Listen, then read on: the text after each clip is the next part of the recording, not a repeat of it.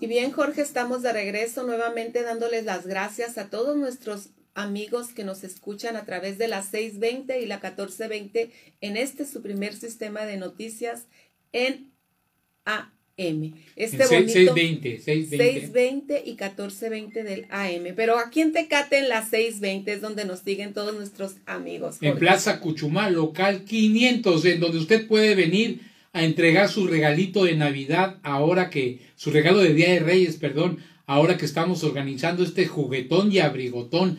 Ya saben amigos, pueden traer sus regalos nuevecitos de paquete sin envolver para que los niños de Tecate pues pasen una, un feliz Día de Reyes con un juguetito nuevo, no bélico, sin pilas, con sus eh, chamarritas, con alguna pijama o cualquier cosa que quiera usted regalarles a los niños de 0 a 18 años de la ciudad de Tecate y a nuestros amigos empresarios, pues que tienen ese buen corazón que quieran donar alguna computadora, laptop o teléfono inteligente para contribuir al desarrollo educacional de todos nuestros niños tecatenses, de nuestros adolescentes, que serán los próximos profesionistas de aquí de Tecate y que estas herramientas son vitales para su desarrollo, ¿no es así, Flor?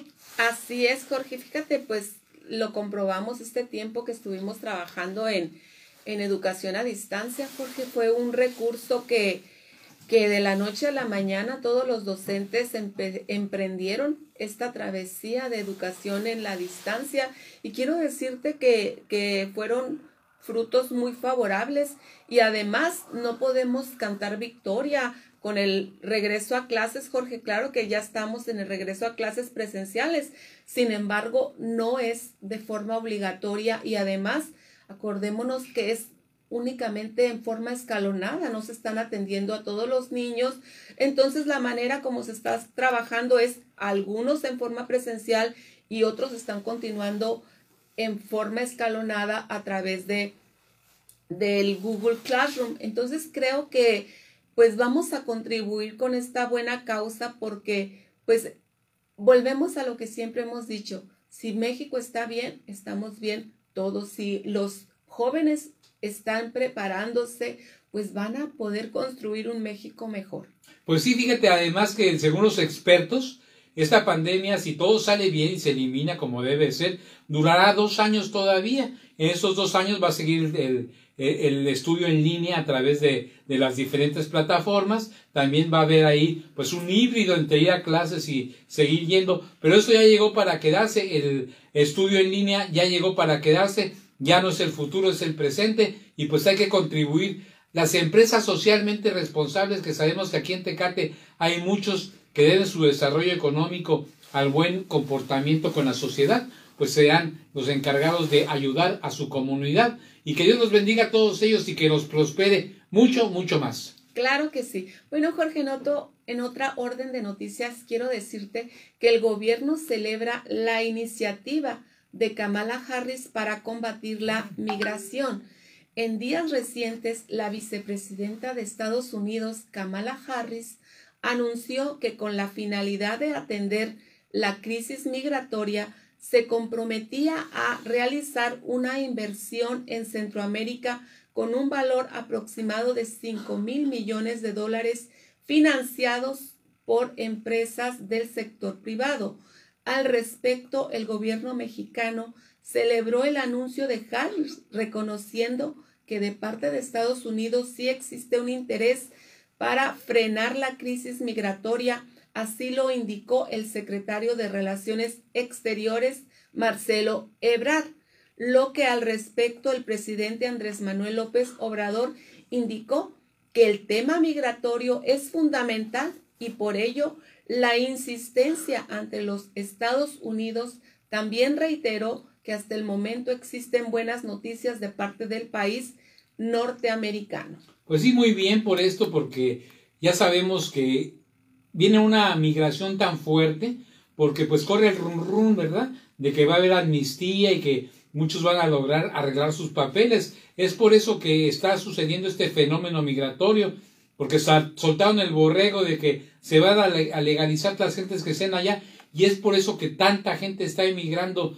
a, a, a, a manos llenas, se puede decir, hacia Estados Unidos, pero sin embargo, pues ya vimos la desgracia que puede pasar con la muerte de los migrantes que se volcaron en Chiapas y cómo corren peligro eh, los seres humanos a través del tiempo en estas eh, olas migratorias.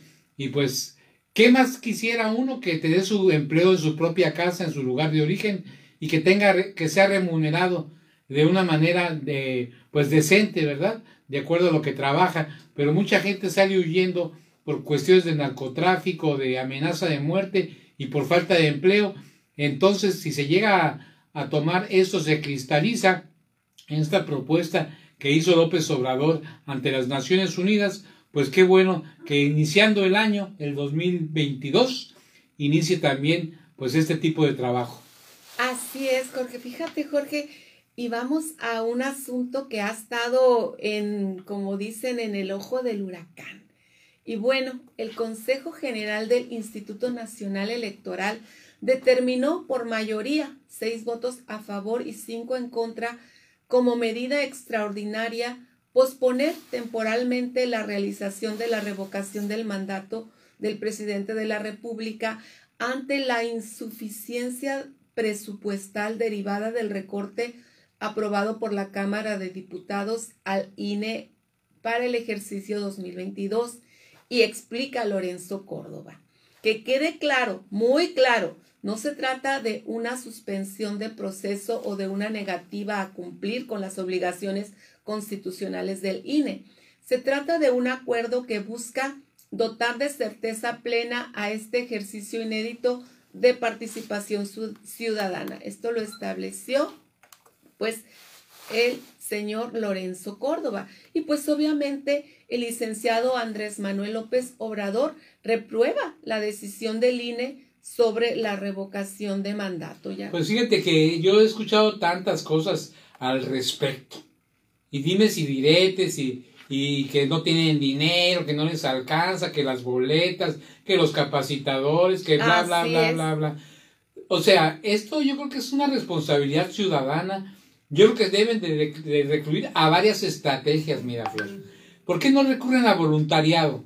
Gente que no cobre por realizar el, trabajo, que esté dispuesta, sobre todo a jóvenes, que se les pueda validar como servicio social el trabajo que realicen en bien de la comunidad, en bien del país, que puedan existir métodos para no tener que poner tanta, tanto gasto de boletas, porque está en, este, en esta época de gran tecnología todavía que en el siglo XIX allá tratando de poner boletas y que pongas una tacha, cuando tenemos tecnología para muchas personas que es muy fácil accesar con el teléfono, así como lo está haciendo en los sindicatos que puedes votar con tu teléfono celular, desde tu teléfono a la hora que tú tengas ahí, puedes votar. Claro, hay lugares donde no se tienen con computadoras, que no se cuenta con tecnología, entonces ahí se puede hacer una excepción, se puede hacer un híbrido. Querer es poder y es cuestión de usar inteligencia, usar imaginación, reducir costos para que se pueda realizar y dejarse de esas jaladas de que eh, no hay, no hay, no hay, no hay. Sí hay, pero no quieren hacer. Claro que sí. Al respecto, pues aseveró el primer mandatario de la nación que la resolución del INE viola la Constitución y destacó que aunque, aunque el proceso se demore, lo importante es que se logre llevar a cabo. También calificó la penosa Penosa la decisión, ya que todos los consejeros del INE ganan dos veces más que el mismo presidente. Y fíjate que estaban, eh, estaban convenciendo De, que, de que les hicieran un juicio político a todos los holgazanes del INE, que ganan, como que, que quieren vivir como ricos en un pueblo pobre, ¿no? Y que quieren cobrar más que, mucho más que el presidente, el doble, fíjate. Y todavía dicen que no les alcanza el dinero, pues si dejaran de cobrar, pues seguramente les alcanzaría. Pero pues sí, tienen muchos paros, como diría un amigo mío, el filósofo de la Libre, paros a la ocho. Así es de que, pues hay que ponerse las pilas y tratar de cambiar las cosas y, decir cómo sí se pueden hacer, no cómo no se pueden hacer. Así es, Jorge. Bueno, fíjate, Jorge, también quiero comentarte que, que también el, el amigo Marco Blasquez inició ya ayer, dio, dio bandera verde para el programa que él sostiene ya hace, ya por 12 años, Reyes para los Reyes, Jorge, en el cual también pues están ayudando todas las familias tijuanenses. Qué bien, Jorge, que como sociedad nos estemos organizando para garantizar que la vida de, de la sociedad sea un poco más relajada, que sea una vida de mayor gozo y que este valor que es muy importante, el valor del altruismo, pues nazca en el se corazón. contagie, se contagie, que llegue a todo Tecate también. Porque mira, Marco Blasquez, sabemos que ha tenido ya pues bastantes años. El año pasado me tocó ir a Tijuana a entrevistarlo en Reyes para los Reyes. Vías qué buena organización tienen, la gente muy contenta está allá. Pues ojalá y que se contagie ese espíritu también aquí en Tecate y que la gente también en nuestro juguetón y abrigotón, vamos a aprovechar el gol, también se vengan acá a Tecate y también hagan su donación de juguetes, computadoras, abrigos y lo que puedan. Vamos a hacer ahí una comilona también nosotros con hack dogs, con algunas comidas aquí en, en el estacionamiento de la radio. Adelante con la siguiente nota, mi Fíjate querida Flor. que pues esta información nos llega de Ciudad de México, Jorge, nuestros amigos de Milenio nos la envían. Pues los casos de variante Omicron en México se concentran en cuatro estados. Esto lo informa López Gatel. El subsecretario de Salud, Hugo López Gatel, informó que los casos de la, la, variante Omicron en México se encuentran en cuatro estados, Tamaulipas, Sinaloa, Ciudad de México y el Estado de México. López Gatel indicó que hasta el momento hay 23 personas con la variante Omicron. Sin embargo, la base de datos contabiliza 25 contagios con esta variante. Pues como lo hemos dicho, esto todavía no se acaba y no se acaba hasta que se acaba. Así es de que hay que tener en cuenta todo lo antes dicho, todo lo antes mencionado. Es necesario que nos cuidemos y es necesario también pensar que la educación a distancia a través de los medios eh, tecnológicos va a estar siendo de gran utilidad. Así es de que aprovecho yo este espacio para invitar a nuestros amigos empresarios a que ayuden a un, a un muchacho, a un joven, a un niño, a que siga con sus estudios y los patrocine para este 6 de enero, Día de los Reyes, para que donen una computadora, una laptop o un teléfono. Y pues seguimos con las noticias, Flor. Yo me tengo que retirar porque tengo una misión periodística, pero te quedas a cargo.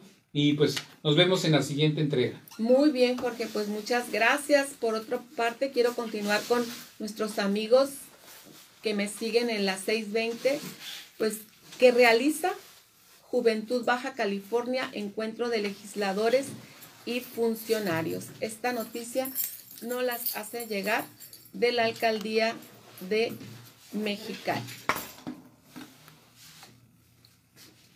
Adelante con El. Instituto de la Juventud del Estado de Baja, de Baja California llevó a cabo el primer encuentro entre legisladoras y legisladores, municipios y funcionarios jóvenes de Baja California, de acuerdo con el director de la paraestatal Rigoberto Salcedo Boy, impulsar a las nuevas generaciones a sumar los esfuerzos suficientes para que en el futuro puedan representar al Estado como jóvenes emprendedores. Este es el objetivo. Y qué mejor que estar apostando a los jóvenes, porque finalmente pues, son los jóvenes los que van a construir el futuro de y el presente de nuestra ciudad, de nuestro estado. Entonces, pues qué bien por el por el Injuber haber preparado este tipo de eventos. Quiero recordarles también, por favor, que pase a, a, a, vacunarse. Nuevamente les recuerdo que es en el, en el centro de salud de la colonia Fundadores, donde usted puede pasar a ponerse la vacuna si es del sector salud, si es del sector educativo, si es adolescente entre 15 y 17 años o si tiene primera o segunda dosis de 18 y más que no se la haya puesto, pues es importante que usted pase para tomar la siguiente vacuna. Dice la, en otra orden de noticias, dice Claudia Chembau que no suspenderán festejos navideños por Omicron. Y pues fíjese que en este, en este sentido, pues recordemos que podemos seguir teniendo nuestras actividades, podemos seguir trabajando, pero por favor hágalo usted con mucho cuidado, siempre y cuando usted vaya con su cubrebocas, si gusta puede utilizar guantes, si gusta puede utilizar careta. lave frecuentemente sus manos, utilice el gel antibacterial, guarde la sana distancia y de esta manera, pues usted, y obviamente, vacúnese en el momento en el que le corresponda. Y dice la nota, la jefa de gobierno Claudia Chembau aseguró que los festejos de Navidad y Año Nuevo no serán suspendidas en la Ciudad de México ante la presencia de la nueva variante de Omicron de COVID-19, debido a que no existen indicaciones que alerten sobre el incremento de casos. Dice, después que la Organización Mundial de la Salud ha recomendado que las personas cancelen o propaguen sus eventos, pues aquí la mandataria ofrece que no está poniendo en riesgo a la ciudadanía, sino que al contrario ya está tomando todas las medidas de precaución para que ningún, ninguna persona de las que participan resulte contagiada. Y si usted va, por favor, pedirles pues que tome todas las medidas de, de saneamiento para poder estar usted en una situación de bastante conformidad y sobre todo cuidado ante esta situación del Omicron. En otra orden de noticias, Fiscalía General del Estado decomisa sustancias ilícitas y detiene a presuntos narcomenudistas. Bueno, pues esta información nos llega de la alcaldía de Tijuana en seguimiento a la estrategia de seguridad implementada por la Fiscalía General del Estado para combatir la distribución y venta de droga. Se realizaron cinco cateos en diversos inmuebles de la ciudad por lo cual fue posible decomisar alguna dosis de estupefacientes y la detención de personas que se dedican a este tipo de ilícitos. De las investigaciones efectuadas por la Fiscalía Especializada en Narcomenudeo en seguimiento a denuncias anónimas realizadas al número 089 sobre la compra-venta de drogas una vez obtenidas los elementos suficientes en las carpetas de investigación, el agente del Ministerio Público solicitó al juez de control la orden judicial. Y pues bien, qué, qué, bien que se esté deteniendo a las gentes que se están involucrando en la venta de estupefacientes porque finalmente eso afecta a los hijos, afecta a los estudiantes, afecta a los jóvenes, nos afecta a los padres, a la sociedad en general. Estamos en un momento en el que debemos buscar que construir una sociedad diferente, construir un México diferente, es un trabajo en colaboración, es un trabajo en el que todos debemos estar cooperando porque de esta manera, solo de esta manera podremos, podremos alcanzar una mejor situación en nuestra, en nuestra vida. Y pues también decirles que se registran 73 nuevos casos y 9 fallecimientos por COVID-19. El titular de la Unidad de Evaluación y Seguimiento, Néstor Saúl Hernández Milán, precisó que Baja California registró 73 casos confirmados en las últimas 24 horas, así como 9 fallecimientos. Del total de casos, 38 pertenecen a Mexicali, 1 a San Felipe, 20 a Tijuana, 5 a Tecate y 9 casos nuevos de Ensenada. En relación a los decesos, uno es de Mexicali, 6 de Tijuana, 1 de Tecate y 1 de Ensenada. Pues de esta manera, pues vemos que las cifras continúan, por lo que le seguimos pidiendo a usted que, por favor, sea sea responsable, utilice todas las medidas de seguridad, no corra riesgos, lávese frecuentemente las manos, utilice el gel antibacterial, vaya a vacunarse, por favor, no eche en saco roto esta información que se le está otorgando de la mejor manera y por favor cuídese por lo que más quiera, como decía el, el doctor Pérez Rico.